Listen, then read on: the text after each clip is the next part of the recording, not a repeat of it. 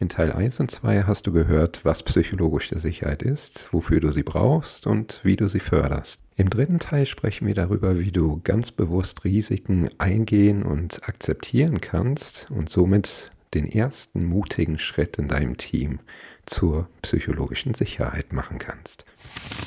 Außerdem hast du die Chance, ein Exemplar von Carolins Buch The Psychological Safety Playbook zu gewinnen. Dazu in der Folge später mehr. Herzlich willkommen bei Agile Soul, deinem Podcast, der Agilität für dich erlebbar macht. Mit Impulsen für Scrum Master von und mit Susanne Jung und Tim Müller. Jetzt schreibt ihr in eurem Buch auch über Risiken akzeptieren.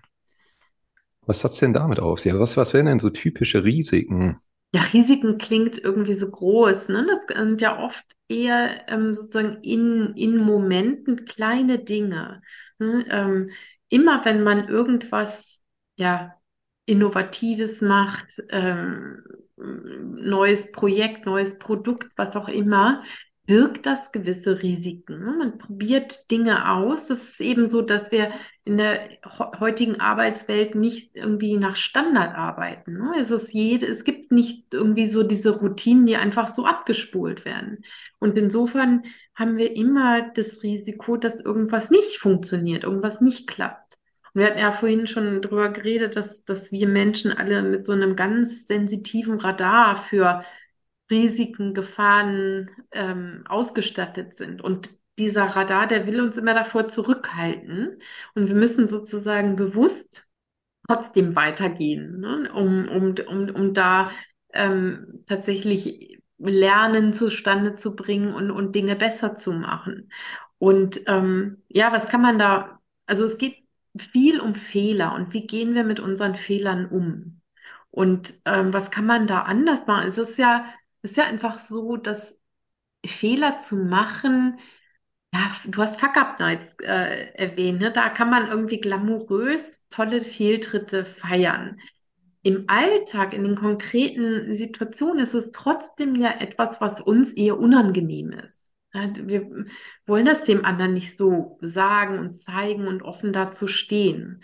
Und wie können wir da anders damit umgehen? Und ich finde, da können wir alle irgendwie ein bisschen mehr von, ja, so einer Art Wissenschaftler ähm, einnehmen und sagen, das sind alles Daten und das ist ähm, interessante Informationen. Ja, auch wenn etwas nicht geklappt hat, dann liefert mir das Informationen und Daten. Und was sagt mir das? Und auf diese Art und Weise sozusagen nicht so unemotionale drauf zu gucken, ohne so Shaming, Blaming und so weiter. Wir sind ja ganz schnell dabei, ne, in, in so ein Blame-Game einzusteigen.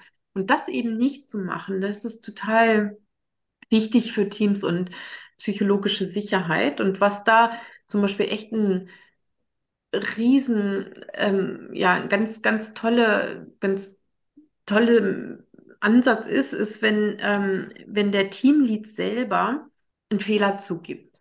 Weil das dann allen anderen so ein bisschen die Erlaubnis gibt, ah, es ist okay, ja, es ist okay, ein Risiko einzugehen, es ist okay, dass irgendwas nicht funktioniert, es ist okay, Fehler zu machen. Und wir können alle darüber offen reden und wir sind neugierig und gucken, ah, was sind denn die Daten, die wir daraus extrahieren können? Also als wenn wir alle miteinander gemeinsam wie so Wissenschaftler drauf gucken, was können wir daraus lernen? Also da, glaube ich, können wir noch sehr an unserer Haltung arbeiten. Also nicht zurückgucken und den Schuldigen suchen, sondern nach vorne gucken und gucken, was können wir daraus lernen. Ne? Ja. Sehr schön. Also da könnten ja auch äh, die, die zuhören, mal überlegen, was wäre so ein kleines Experiment, was ich machen könnte, irgendwie in einem nicht so risikoreichen Kontext mal einen Fehler zuzugeben. Etwas, was ich vielleicht nicht machen würde sonst. Weiß nicht, bei der nächsten Retrospektive diesen mutigen Schritt machen, Fehler zuzugeben. Es muss ja nicht gleich auf der großen Bühne, ja, vor, vor der ganzen, ähm, vom ganzen Unternehmen sein, das kann ja dann eben klein und überschaubar sein, aber damit mal zu experimentieren und zu gucken, wie verändert das die Stimmung im Team, die Atmosphäre, wie sehr, also wie reagieren die anderen? Erfahre ich plötzlich von den anderen auch Dinge, die sie vorher sonst zurückgehalten hätten. Also meistens ist es so, wenn man selber den mutigen Schritt macht, offener zu sein, erfährt man dann auch mehr Offenheit vom Gegenüber. Da schließt du gerade wunderbar den Kreis. Jetzt sind wir wieder vorne beim Mut angekommen. Und ich finde, das ist auch etwas, was unsere HörerInnen direkt mal ausprobieren können. Also wenn du, der oder die du uns gerade zuhörst, vielleicht sogar selbst Scrum Master in einem Team bist, dann probier doch einfach mal ganz mutig in deiner nächsten Retrospektive aus, einen gemachten Fehler selbst zuzugeben. Vielleicht fällt dir irgendwas ein, wo schon mal hier oder da einen kleinen Fehltritt hattest, wo du für dich selbst sagst, dazu möchte ich mich gern mal überwinden und das mal ausprobieren, ob ich durch das Zugeben dieses kleinen Fehltritts wirklich auch die anderen dazu einlade, in der Retrospektive auch ihre eigenen kleinen Fehltritte zuzugeben und somit psychologische Sicherheit in deinem Team förderst. Wir schließen immer jeden Podcast mit unserer Frage ab, die Suse immer ganz wunderbar einleitet.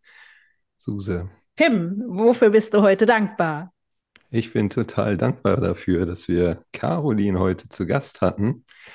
Tatsächlich sind es ja doch ein paar mehr Folgen geworden, weil wir nämlich das Feedback, was wir über LinkedIn von euch bekommen haben, direkt mit aufgenommen haben. Wir hatten euch ja gefragt, was ist eine Podcastlänge, die äh, ihr gerne hört? Ne? Also wie lang sollte ein Podcast sein, dass ihr ihn gerne hört? Und es kam dabei raus, dass 80 Prozent von euch irgendwo so um die 30 Minuten lagen. Das haben wir uns natürlich direkt per Inspect und Adapt zu Herzen genommen und haben eine kleine Serie hier rausgeschnitten. Und ja, dafür bin ich total dankbar. Also quasi schon zwei Dinge, für die ich dankbar bin. Einmal dankbar für unsere, unseren Gast Caroline und dankbar, dass wir auch direkt die Anpassung hier mit einbauen konnten. Wofür bist du dankbar, Caroline?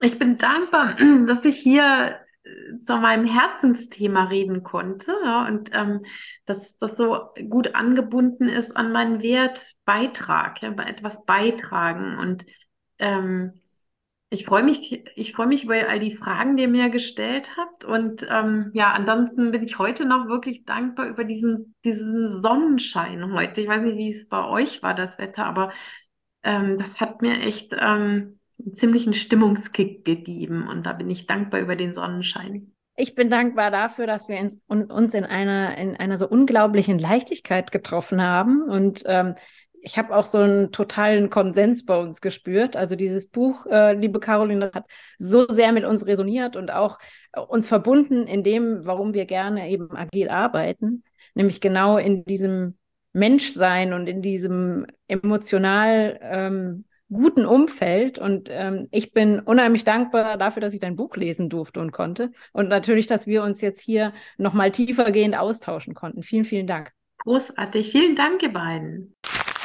So, das war unsere dreiteilige Serie zusammen mit Caroline Helbig über das Thema psychologische Sicherheit. Wenn dir unsere Serie gefallen hat, dann erzähl doch einfach mal Bekannten oder Kollegen davon. Beim nächsten Mal haben wir Anna Fuchs bei uns zu Gast. Anna ist Psychologin und wir sprechen mit ihr über das Thema Diversity in agilen Teams. Wir sprechen mit Anna darüber, was Diversity ist, wofür du sie brauchst und welche Herausforderungen es mit Diversity gibt in selbstorganisierten Teams und wie du gut damit umgehen kannst als Scrum Master oder als Führungskraft in einem agilen Umfeld. So, und jetzt hast du noch die Chance, ein Exemplar von Carolins Buch The Psychological Safety Playbook zu gewinnen. Wie das funktioniert, ganz einfach. Schau mal in den Show Notes unter dieser Folge, da findest du einen Link zu unserer Website mit dem Gewinnspiel. Auf der Website ist ein Kontaktformular, da brauchst du einfach nur das richtige Lösungswort einzutippen, welches Agile Soul heißt. Einfach abschicken und mit ein bisschen Glück bist du der oder die Gewinnerin des Buches von Caroline. Viel Glück und wir freuen uns, wenn du bei der nächsten Folge wieder mit dabei bist.